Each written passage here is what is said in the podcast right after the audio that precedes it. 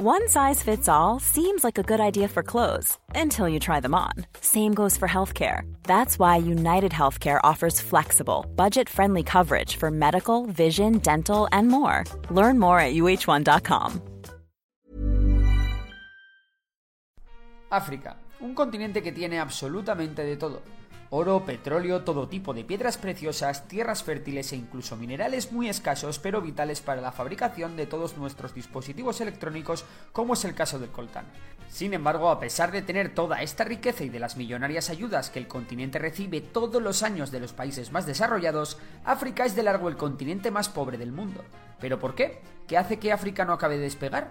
¿Por qué están a la cola del mundo en casi todos los indicadores económicos? Pues poneros cómodos que esta historia viene de muy atrás. Allá vamos. África en la Edad Media no era la región subdesarrollada que es ahora. A ver, en la Edad Media nada era muy desarrollado. Lo que quiero decir es que la diferencia entre África, Europa y Asia no era tan grande como lo es ahora. De hecho, África había albergado o albergaba diversos reinos e incluso imperios que dominaban la metalurgia o las matemáticas como casi nadie en el mundo.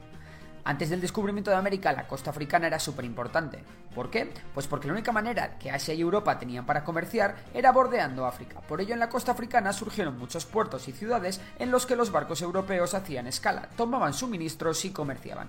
El problema vino con el descubrimiento de América, y no solo porque estas ciudades africanas dejasen de ser tan frecuentadas, sino por otra cosa que sería el punto de inflexión para todo el continente africano. Entre los siglos XVI y XIX, las potencias europeas colonizaron todo el continente americano. Sin embargo, la población indígena de América tenía un problema. La mayor parte de los nativos americanos no eran muy fuertes y sobre todo enfermaban mucho por culpa de las enfermedades que traían los europeos de la propia Europa y para las cuales no tenían defensas. Entonces las potencias europeas, especialmente Reino Unido, Francia y España, se preguntaron, ¿dónde podemos encontrar más mano de obra esclava? La respuesta se contestaba prácticamente sola, en África. Así que durante muchos años los esclavos se metían en barcos para trabajar en las plantaciones o minas de América. Estos materiales se enviaban a Europa, donde se hacían productos manufacturados, y los productos manufacturados llenaban todo el mundo. Uno de los lugares donde se llevaban los propios productos manufacturados era África, donde los comerciantes obtenían beneficios con los que comprar más esclavos y empezar de nuevo esta rueda. Esto explica por qué el 13% de los estadounidenses a día de hoy son afroamericanos. Y es que la mayoría de ellos son descendientes de estos esclavos africanos. El Imperio Otomano, que de aquellas era una superpotencia, también enriqueció a los comerciantes de esclavos, que no daban abasto para satisfacer la demanda mundial.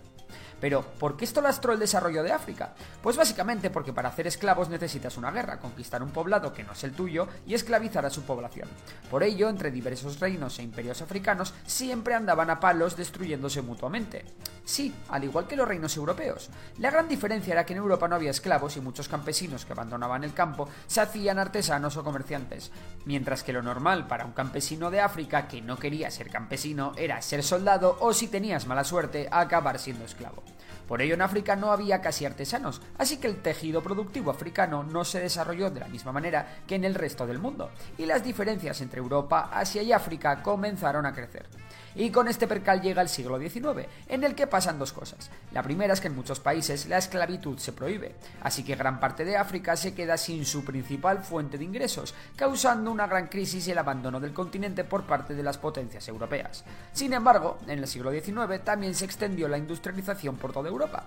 La industrialización trajo consigo mejoras en los transportes. Gracias a los nuevos motores, los barcos y trenes podían llevar mucha más mercancía en mucho menos tiempo, lo que hacía que de repente explotar recursos naturales en África fuese rentable.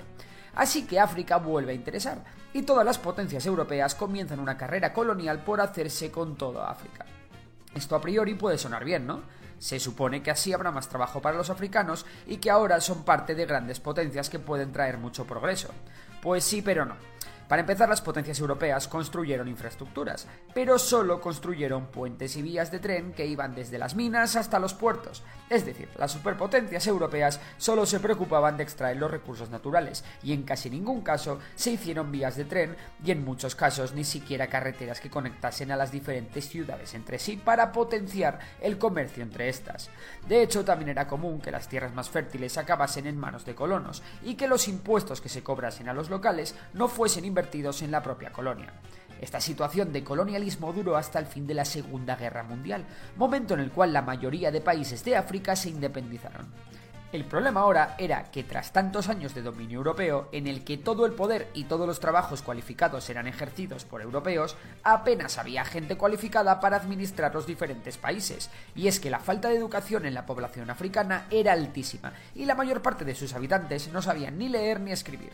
Por ello, tanto las políticas puestas en marcha durante los primeros años de la descolonización y el simple funcionamiento diario de los estados y las industrias era muy pero que muy ineficiente. Además, el hecho de que las infraestructuras no conectasen entre sí a las distintas ciudades y países hacía que fuese muy difícil comerciar, por lo que casi ninguna industria alcanzó el suficiente tamaño como para competir con las importaciones de productos de fuera. Y es que los medios de transporte cada vez se desarrollaban más y cada vez era más barato importar mercancía de fuera a África. Además, África tiene zonas muy muy fértiles, pero también tiene grandes extensiones desérticas y muchas zonas donde el acceso al agua es muy pero que muy complicado. Además, el continente es muy sensible a plagas que estropean las cosechas y a diversas enfermedades que en países desarrollados no causarían grandes estragos, pero que en África causan problemas enormes. Así que resumiendo, ¿por qué los nuevos países africanos no se desarrollaron cuando consiguieron sus independencias? Pues por la falta de comercio interno, por los gobiernos ineficientes, por la falta de educación y por los problemas relacionados con las enfermedades y la geografía africana. Pero es que los europeos aún habían dejado una herencia peor para África, sus fronteras. Si os fijáis en un mapa político de África, muchas fronteras de los países africanos son líneas rectas, es decir, están hechas con escuadra y cartabón atendiendo solo a criterios geográficos. Esto hizo que cuando los países se independizaron y heredaron estas fronteras, muchas etnias y pueblos diferentes, que en muchos casos no comparten ni el idioma, quedaron en el mismo país. Esto lo que provoca es que los partidos políticos no se dividan tanto por ideas políticas, sino por etnias, lo que hace que normalmente la etnia dominante del país sea la que tenga el poder y la que oprima al resto de etnias, hasta que alguna de estas etnias oprimidas se revela y tiene lugar una guerra civil. El mayor exponente de esta lucha entre etnias fue el genocidio de Ruanda, en el que los Hutus trataron de exterminar a los Tutsis en 1994.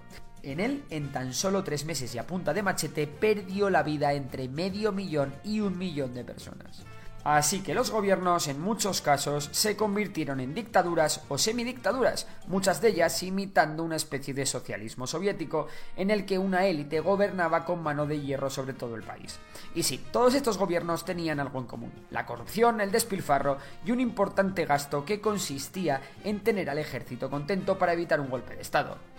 Estas élites africanas pronto vieron un gran negocio, dejar explotar a las empresas extranjeras sus recursos naturales a cambio de una parte de los beneficios. De esta manera las élites africanas comenzaron a utilizar los recursos naturales de sus países como si fueran suyos, haciéndose de oro, mientras que la población literalmente se moría de hambre.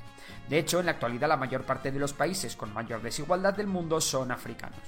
Toda esta mezcla de dictadores sin productividad, falta de industria y corrupción llevó en los 80 y a los 90 a muchos países africanos a soportar grandes hambrunas. Unas hambrunas a las que la comunidad internacional respondió con un montón de ayuda humanitaria de la mano de grandes ONGs que donaban a las comunidades africanas diversos productos básicos. Esto fue muy beneficioso a corto plazo para la población de muchos países, ya que esta ayuda para mucha gente representaba la diferencia entre vivir o morir. Sin embargo, a largo plazo causó un grave problema. La ayuda internacional hizo que mucho artesano y pequeña empresa africana quebrase. ¿Quién va a comprar zapatos made in Ruanda si la ONG los da gratis y de mejor calidad? ¿Y quién va a fabricar zapatos cuando la ONG de turno deje de darlos si los que sabían producir zapatos han dejado el negocio? Sin saberlo y sin que las potencias europeas tuviesen a priori intención de causarlo, muchos países en África se hicieron completamente dependientes de estas ayudas en algunos productos, puesto que al destruir la producción local que se dedicaba a estos productos, la única manera de adquirirlos era a través de la ayuda de Occidente. Y de aquellos barros estos lodos. No obstante, la pregunta que seguramente te estarás haciendo ahora es, ¿y toda esta rueda de pobreza tiene algún tipo de solución? Pues la respuesta es que sí. Y de hecho la solución está en marcha. Os cuento, a finales de los 90 muchas dictaduras en África comenzaron a abrirse y a ser un poco, tampoco mucho, más democráticas. Obviamente esto no pasa en todos los países, pero sí es una tendencia generalizada en África. Estos procesos de democratización han hecho que muchos países sean más estables y que sean sitios en los que montar empresas o hacer inversiones sea más fácil y sobre todo más seguro. Y es que esto es una regla básica. Es mucho más sencillo invertir allí donde sabes que de la noche a la mañana la dictadura de turno no te va a expropiar el negocio o no te va a exigir un soborno para seguir operando. Además, que un país sea más democrático incentiva a los líderes políticos a reducir la pobreza y por tanto a luchar contra la corrupción si lo que quieren es ganar las siguientes elecciones. Así que el proceso de democratización es la primera razón de esperanza en el continente africano. La segunda es el aumento del comercio entre los propios países africanos. Y es que en 2001 se refundó la Unión Africana con el objetivo de proteger los derechos humanos en África y aumentar el comercio entre países, reduciendo los aranceles entre ellos. De hecho, la Unión Africana ya trabaja en una moneda común para toda África a imagen y semejanza del euro, una zona de libre comercio, una unión aduanera y un mercado común. La tercera razón por la que ser muy optimistas con el futuro de África es la educación de su población. Desde los años 80, la alfabetización de la población africana y la capacidad que millones de personas están obteniendo para desarrollar trabajos cualificados no ha parado de crecer. La África de hoy en día es muy diferente a la África que dejaron las potencias europeas y mucho más apta para una nueva ola de industrialización. Además, en los próximos años es posible que muchos emigrantes africanos que han vivido o estudiado en los países desarrollados vuelvan a su tierra con nuevos conocimientos y con ganas de emprender en sus países natales. Una cuarta razón para el optimismo es el crecimiento demográfico del continente, y es que se espera que para 2050 la población de África se haya duplicado, situándose cerca de las 3.000 millones de personas casi el doble de la población actual de China, lo que significa que el continente africano tendrá un potencial enorme si finalmente consigue despegar económicamente. Y por último, y no por ello menos importante, tenemos una quinta razón para creer en el despegue de África como actor económico de primer orden. Hablamos de la inversión china en el continente. Desde hace dos décadas, China ha comenzado a invertir ingentes cantidades de dinero en casi todos los países de África. Bueno, realmente en todos menos en Suazilandia. Aparte de una gran actividad comercial entre África y el gigante asiático, China ha financiado una gran cantidad de superproyectos. Hablamos de trenes de alta velocidad, gigantescas presas, carreteras, oleoductos, minas, fábricas, puentes, puertos, en fin, de todo. Está claro que con toda esta inversión África está empezando a tener todo lo necesario para industrializarse y empezar a crecer económicamente, por lo que invertir en África puede ser una opción muy interesante para el largo plazo. Pero ¿y qué saca China de todo esto? Pues de esto hablaremos en profundidad en otro vídeo, pero básicamente China obtiene grandes proyectos para sus empresas, el control sobre infraestructuras básicas de muchos países, apoyo diplomático de todos estos países, una fuente de mano de obra barata para las fábricas de las propias empresas chinas y por supuesto una casi inagotable fuente de materias primas a buen precio. Y por mi parte esto es todo, ahora es turno para ti. ¿Crees que África puede ser una superpotencia en los próximos años? Si te ha gustado el vídeo ya sabes que puedes darle a like, suscribirte a Memorias de Tiburón y puedes comentar sobre los próximos temas que quieres que toquemos en el canal. Y por supuesto nos vemos en el próximo. Así que un saludo a todos y hasta la próxima. When you make decisions for your company, you look for the no-brainers. And if you have a lot of mailing to do, stamps.com is the ultimate no-brainer. It streamlines your processes to make your business more efficient, which makes you less busy. Mail checks, invoices, legal documents, and everything you need to keep your business running with Stamps.com. Seamlessly connect with every major marketplace and shopping cart. Schedule package pickups and see your cheapest and fastest shipping options from different carriers, with rates up to 89% off USPS and UPS rates. And with the Stamps.com mobile app, you can take care of mailing and shipping wherever you are. Make the same no-brainer decision as over 1 million other businesses with stamps.com. Sign up with code program for a 4-week trial plus free postage and a free digital scale. No long-term commitments or contracts. That's stamps.com. Code program.